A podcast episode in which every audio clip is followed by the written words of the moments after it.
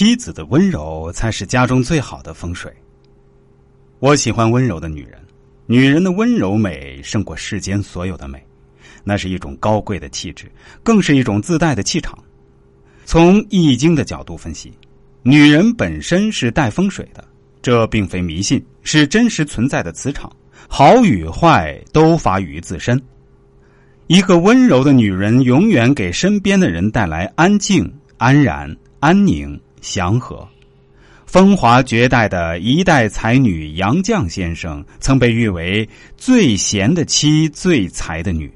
然而，这样的才女并没有想象中的强势，反而在她身上永远流露着一种哀而不怨、清淡隽永的气质。她永远都含着笑，永远都似水般的温柔、淡定、从容。她在文章中写道。我们姐妹几个人对丈夫都很好，却怎么也比不上我母亲对父亲的好。可见她的母亲该是怎样的温柔贤惠。也正是因为出身这样的家庭，有这样的母亲，才得以培养出如此风华绝代的一代才女。而她的母亲出身富贵，也是一位知识女性。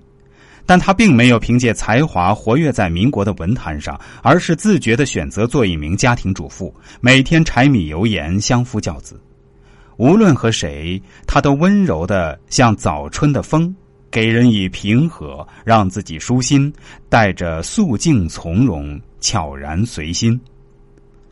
杨绛先生正像他的母亲一样，至柔至刚。她用一生的温柔成全了子女与丈夫，也得到了一生最好的时光。别以为温柔是一件简单的事儿，它是世界上最难的事儿之一。特别是逆境中的女人，能做到少之又少。因为如果生活过于艰辛，人很容易在与他对抗时变得暴烈急躁。